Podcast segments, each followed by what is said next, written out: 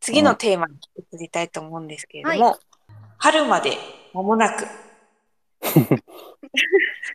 というテーマになります。今日3つ目のテーマですよはね。一1つ目が高澤さんが出演舞台まで間もなく。で、鳥谷さんが税理士として働き出すのが間もなく。で、最後が春まで間もなくと。いいですね。いいですいいねね。確かに。なん今かうんスタート本当に間もなく新たなスタート感が。うん日本当に春まで間もなくじゃないちょっと最近、あの、花粉飛んでますよね。花粉飛んでるね。ちなみに我々は全員東京に住んでますね。はい。あの、ラジオポトフってあれなんですよ。関西の方とかも結構聞かれてるんですよ。そうなんですか。東京に住んでる我々、今日、間もなく春を感じ,、感じましたよね。はい。今日はもう暖かかったですね。あったかかったし、やっぱ花粉だよね。最近花粉がちょっと切ってますね。そうです来てるよね、花粉が。目がかゆい。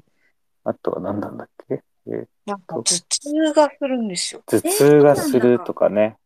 頭がぼんやりするとか。うんあとは、えーっと、今田さん花粉症じゃないですよ。僕は花粉症じゃないんだよね、幸い。私もです。そうですこの時期は本当ダメになるんで、トヨさん花粉症なのいや、あの、なん、4、5年前かな、6、7年前に調べてもらった時は違かったんですよ。アレルギーテストをしたってことね。あ、そうです。はい。それでは違うと。違う。で、でも、やっぱり、この時期になると、なんか、頭痛かったり、もう鼻炎みたいなおー感じになったりして、調子を崩すので、これ花粉症じゃないのかなと。まあ、同じ時期なんで、アレルギーに反応してなくても、花粉症的な症状があったりするのかな、うんどうなんですかね。でもなんか途中からなったりするっていうじゃないですか、うん花粉症って。急になるって聞くね。なんか花粉、うん許容できるなんか花粉の量を超えたら、花粉症になるみたいな。コップ、 コップの中に花粉がいっぱいになったらとかよく言うよね。はい。僕のあんまり、僕があんまりよくわかってないあの理論。そうです。私もよくわかってないですね。コッどプ、ういうコこッとだろう。乱暴でプ、すコよッ。プって何って思わ ない。コップって、コップっていうのがあんのそうですよね。なんか私はよくわかってないですけど、なんかそれでなっちゃったかなとか。でもあれおー高いのに調べるやつって、アレルギーテスト。あ、そうなんです、ね。そん、そんなに高いっけちょっと高いぐらい。 5000円ぐらいしないですっけああ、まあ、それぐらい私する。一回やったんですけど、それはジャンルを絞られました。例えば、ええっと、ハウスダストとか、あとなんだっけ食食食べ物とかもそうなんですけど、卵ジャンルを絞られたってどういうことなん受かける前にジャンジャンルを絞られたってことえっと多分反応させてるものの種類が項目によって違うんだと思うんですけど、だからアレルギーのテ,、テストをしてどれに該当しましたっていうのが一覧で出るんじゃなくて、最初に決められました。なんかえじゃあ、花粉に絞れればいいってことっていうのもあるんじゃないかなと思うんですけど私が一回調べた時はそのそそういう感じでしたでも絞られるってどういうことだ、誰が絞医る者の医者です医者お医者さんえ、いつ絞るの結果を出すときいにやえっともう先にテストする項目を決められました向こうにそれは、な、な、うん何のために何なんだろ絞った方が安くなるのう実際にあの医療医療費はあの3割負担でやりましたえ、そりゃ、それはそうだろうけ ど。だから高くはなかったその特別にとかはなかった保険適用でしたそうなんだ。えー、私い結や、保険、構高かった気がするな。 えでも5000え、円なん、なんで保険適用絞るのいや、わかんないですよ。なんか絞られたんですよ。そんなんじゃわかんおない。前は花花粉じゃないだろうとか言われるってこと多分可能性、なんか、なんかで反応が出た時に結構前なんであんまり忘れたんですけどなんかで反応が出た時に考えられ想定されうるものを多分医者の方で 勝手に決めたんだと思うんですけど勝手にっていうか、だから、そのテストを受ける前に、なんか目星がつくような別のテストがあったってことね。違いますじゃあテテステストっていうか、なんかの検査をしたってことであ問診はありまししたょ問診はあった問診とかね。この季節になんかムズムズしませんかとか、うんどういう時にとかで想定されうるジャンルを絞られたっていうことですね大体当たりをつけてた方が、より精度の高いテストとかそういうことなかのかな。なあうん。なんか調べようかな。えでももう花粉症であることは確定なんじゃないんですかそれは調べたと何花粉とかですか花粉プラス他のアレルギーも一緒に調べればいいってことでしょはい。あ、でもうん前にね、私調べたときは、そうやって絞る、絞るとか全然なくて、もう全部、花粉もハウスダストも、なんか全う部ーんそれでごせ調たべんてだもらって、で、全部書いて出しみたいな。そうだよね、多分鳥羽さんって。はい。何にもないです。健やか感強いよね、鳥羽さ健やか感。ん。うん。ああ、健やか感。あ、健やか感、あんまり、なんか年々やっぱりなくなってきてあそれは思いますさすがにそうなんだ。はい。なんか、しょっちゅう食道炎にはなりますし、え逆そう流なんだっていうのあ、それはストレス性のね、多分。はい。でもこれ、うん昔からそうですそうだよね。ね。逆流性食道炎には良くなるし、だから胃潰瘍って言われて。で、健康診断、毎年受けてますけど、必ず何かしらで引っかかりますね。えー、あ、そうななんんだ。か体調悪いとかあんま聞いたことなかったから、いや、なんか今回ちょっと怖かったのが、高血圧いやー、気をつけた方がいいよ。僕はほら、それで、それでやっちゃってるから。そうですよね。だうから、ーん。低血圧って言われて、ええー、と思って、でも、その次の日から私コロナになったんですよ。うん。なんか、え、コロナのせいかなとか、なんか、血圧上がったりしそうじゃないですか。発症前。上がるかな必ずしもそうじゃない気がするけど。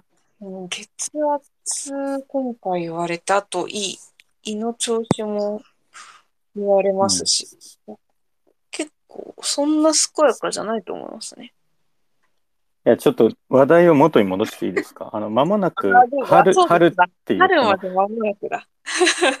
何の話だ季節のう移ろいをこう、味わうみたいな、ああ、そうですね。はい花粉の話だった全から。然体調が悪くしなるって話しししししおどしの風情を楽しむみたいな、そういう話になるイメージだったんですよ。ああ、なるほど。はい。わかりました。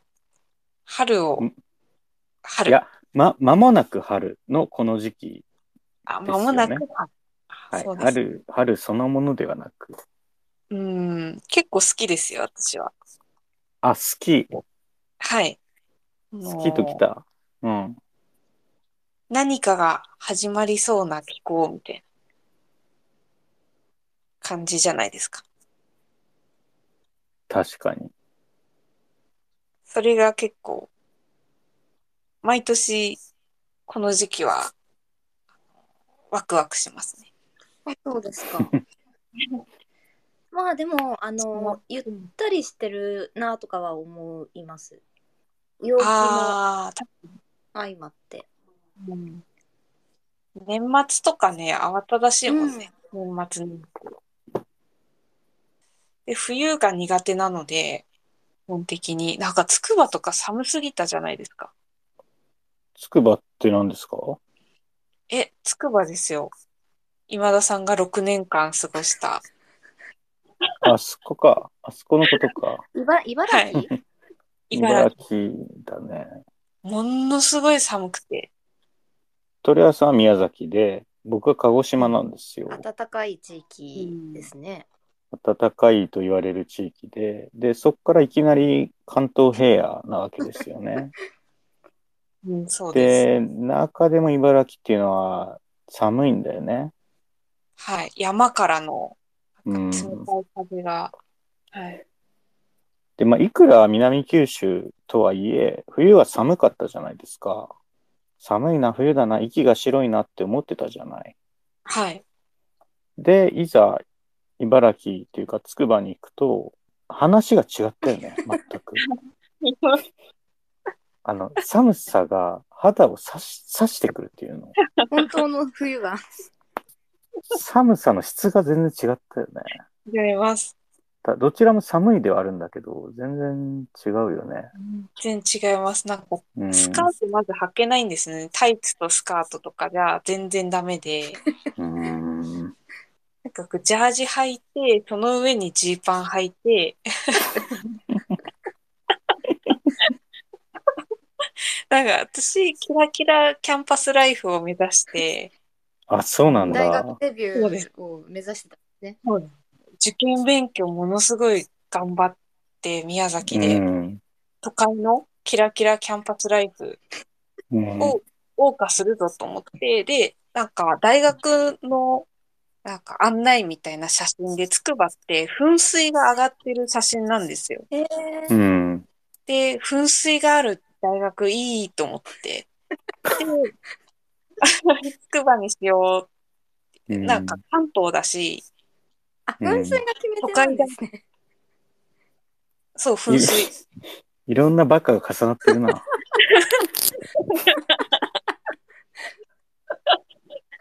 まあ確かにね。まあ、噴水あったよね。わかりまはいす。で、出てれば比較的おしゃれかな、噴水っていう のは。結構出てなかったりしたから。カラカラの落ち葉が入ってたりとかね。そうなんです。なんか、と、え、びっくりしましたね。なんか、まず。キラキラを目指してたら全然違うね。うん。なんえ、東京都みたいな。まず。遠いし、一歩目が秋葉原だしね。 そうす。です。ちょうどつくばエクスプレスが通り始めたので、鳥原さんが入った時がそうかな。はい。うんなので、近くなったとか言われてたんですけど、いやいや、遠くない遠いね。しかも高いし、電車代すごい高いよね。あの、秋葉原まで行くのに、往復で4、5,000円かかりますかね。嘘だよ。2000円ぐらいだよ。本当ですか往復すると4,000円ぐらいかかりませんかえ、ちょっと片道1150円だったよね。あうんあ、じゃあ、うおつうつ。よく覚えてます、ね。そうでしょいや、覚えてるよ。 なんでそんな覚えてるんですかだってそれしかなかっ たじゃない。東京へのアクセス、アクセスが。そうですね。なんか、それで、ちょっと話が違うな、みたいな。しかもなんか、自転車ないと、あの、移動できないじゃないですか。キャンパスが広大でね。キャンパスというか、はいま、街が広大で、道路幅おおかしくないですか、つくばって。だし、キャまあン、くるその日、端から端まで行くのに、本当自転車で30分ぐらいかかるんじゃないですかね。うーん。体育の授業を受けて、で、休み時間10分とか15分で、あの、端っこの校舎まで戻らないといけないんで、もう、猛ダッシュで、チャリで。うん。戻って、あれ、キラキラキャンパスライフどこにあるんだろ うみたいな。確かに。なんか違うな、みたいな。あれ、チャリで、猛然と走ってく、宮崎にいた時と変わんないな、みたいな。確かに今考えたら、入学した後の鳥原さんって、キラキラを夢見てた人が、その夢がしぼむ時のキラキラって感じだったかもしれない。どうなんいうことなんかおかしいなみたいな顔ししてた気がする。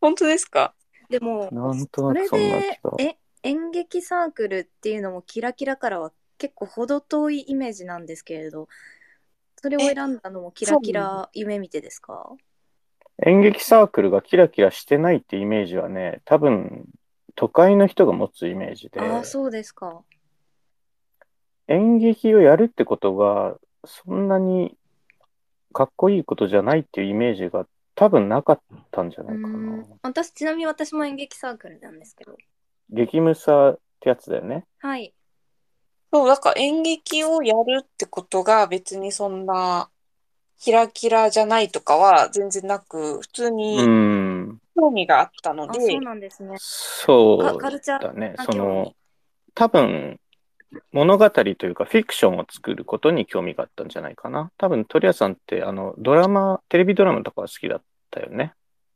ああ、好きなんですけど、ちょっとそれは後ですかね。最初声優になりたく て、キラキラしてますねそうなんあ、そうだったっけ。あ、声優に憧れ、憧れの声優さんって鳥谷さんの世代だと。あー林原めぐみさんですね。ああ、そこか私。の世代だと完全にそうですね。なるほどね。いいよね。はい。僕で、い、ごめんね、はい僕僕今東京 MX ではい。 「新世紀エヴァンゲリオン」の再放送を毎週見てるんですよね。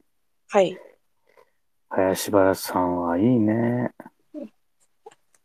いいですよね。いいし、ミヤムっていうの宮村優子さんもうはい。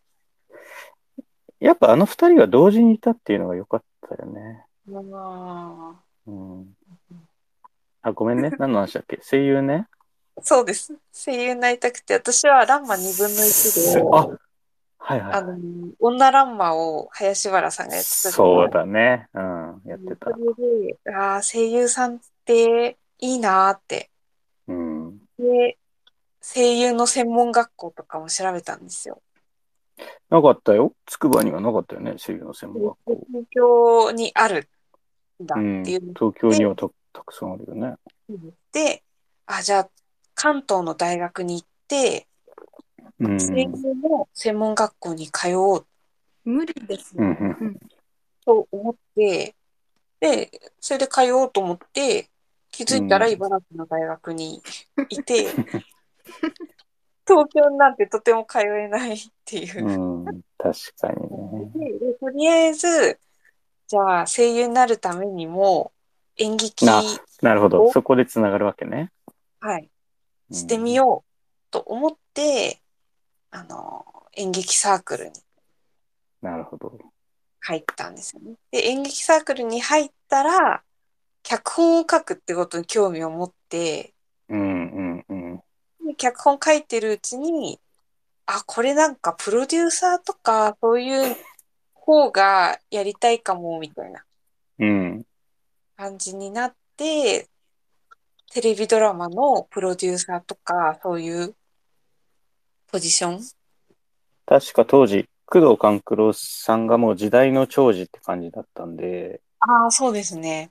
それをこう、二人三脚でプロデューサーとして作っていた TBS の磯山プロデューサーにうんあこ憧れというか、まあ、あれをひとうん一つの成功のロールモデルとして描いてたよね、とりあえず。あそうですね。プロデューサーっっていう役職が注目され始めてた時期。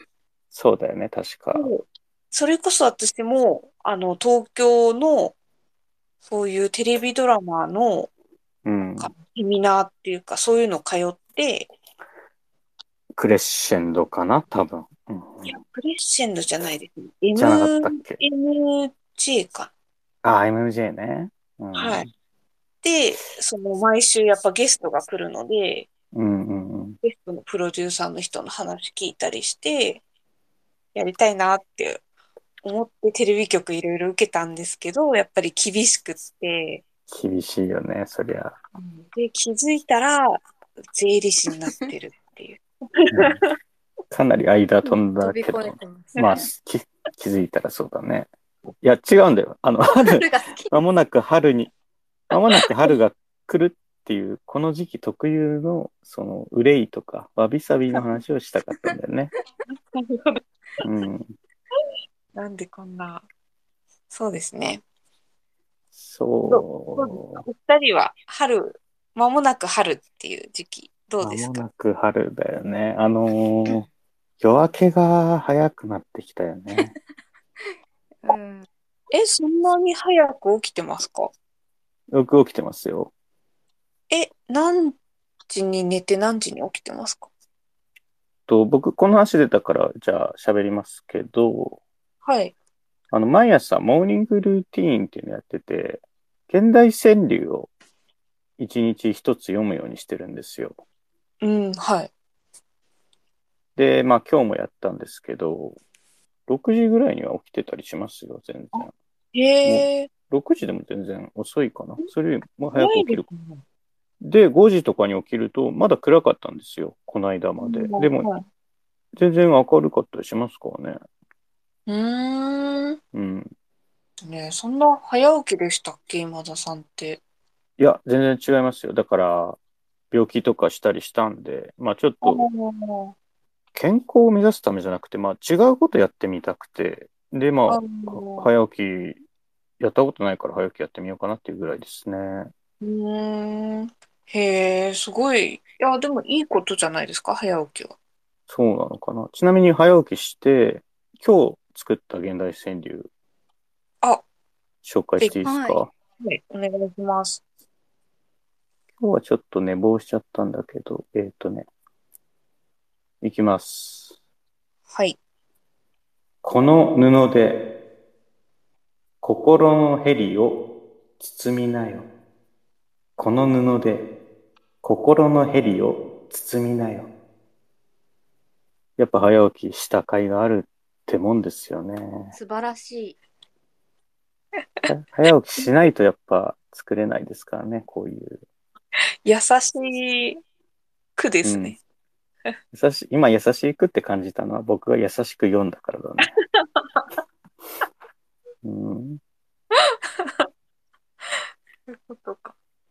えー毎日朝句を作ってんですか朝句をアップしてますよ。ていうかーん毎日、あ、そうか、トレさんとか多分ツイッター見てないもんね。時々で、えっとね、毎朝やってて、高田さんも見てないもんい。ね。はい。えっと、これ、だから毎朝ナンバリングをつけてつぶやいてるんですけど、はい。多分今日って、124日連続でやってますすごよ。い。え、そうですね。全然だから、4ヶ月ぐらい、3あのヶ月ぐらい。うん。へえ。すごい。え、でも夜、夜早く寝てるってことですか夜も比較的早く寝てますよ。なんか今田さんって夜型なイメージすごいありますね。夜型ですよね。今今も夜型ですよ、全然。そうなんですか。でも早く寝てるの。早く寝れるときは寝てますね。全然夜更かしてるときもありますけど。うーん。まあ、だから日中はもう全然、まぶたはほぼほぼ開いてないぐらいですよ。うん、え、日中ですか日中はもうギギリギリ立ってるぐらいの感じで。だから全然しわ、しわ寄せは来てますよ。早起きの。 うん、早起きすればいいってわけじゃないないんですよね。だから。うん、なるほど。ちょっともうお時間がそろそろそうですね。はい。近づいてますね。えっと、高澤さんがだから、えー来週か、出演舞台があるんですよね。はい。映画美学校2022年度終了公演ビーコンライトうん。前売りチケット完売で、えーその他当日券などの情報は後ほど情報が出ますのでそちらをご確認くださいということですね。なので、来週はラジオポトフの収録ができないというか、高澤さんがいないんですよ。はいうん。なので、まあ僕一人で撮るか、あるいは他のゲストの方をお呼びしようかなという思ってるところなんです。うん。はい。なので、えーっと、お便りとかがあるとね、もし僕一人でやるってなった時も、お便りがあると、非常に進行の助けとなるような感じなんですよね。うん。お便りって出すときは、んどこからはい。えっ、と、ラジオポトフのリンクサイトっていうのがありまして、はい。これはまあ、ツイッターでラジオポトフの、まあ、プロフィールとかを見ていただくとあるし、あと、ラジオポトフ本編を Spotify とかで聞いておられる方は、番組概要のところにもリンクサイトの、えー URL が貼ってありますんで、そこから飛んでいただければ、お便りフォームというものがございますので、そちらから送っていただければと思います。はいその他何かお知らせなどありますか知らせ。えーっと、あるはずなんだよな。えーっと。あ、あれかな。ティッシュ、箱ティッシュっていうんですかね。あの、ボックスティッシュはい。うん。をはい。買いに行かなきゃなって思ってます。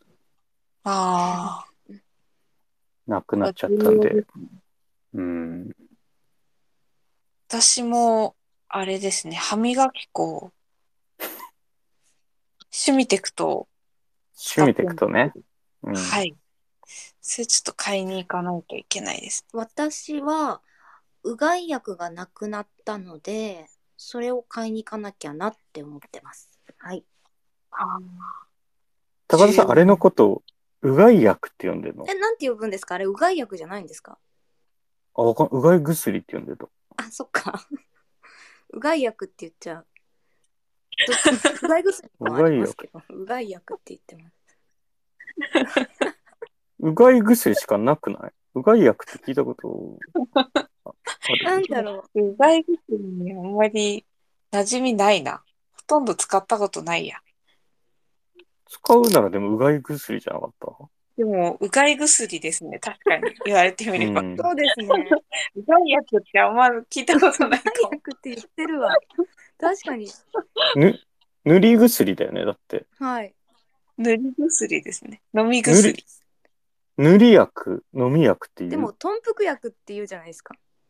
それ豚腹がさ音読みだからじゃないの多分あそっか、うがい。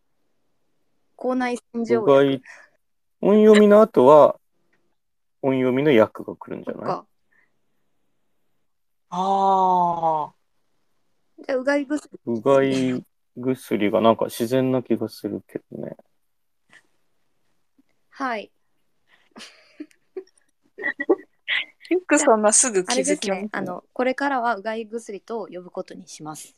っていうこと。あっていう告知だね、お知らせ。あ、でもティッシュ、えー、シュミテクとうがい薬、ドラッグストアで全部買えるかな。はいうんうん。買えますね。じゃあ明日の朝、あそこに、あそこのドラッグストアに集まろうか。あ、私朝用事あるんで。ああ、僕も明日朝ダメだ。あ、僕もモーニングルーティンあるんで。任意のタイミングで。明日、明日じゃあ誰もいないドラッグストアが発生するっていうこと か。なるほどね。ありがとうございます。じゃあちょっと今月もそろそろお時間となりましたので、はい。はい。また来月よろしくお願いします。え深澤さんの舞お願台いしまがす無事に終わることを祈あっりてがまとうすごのざで。います。はい。じゃあ今日もありがとうございました。ありがとうございました。ありがとうございました。ありがとうございますおやすみなさい。はい。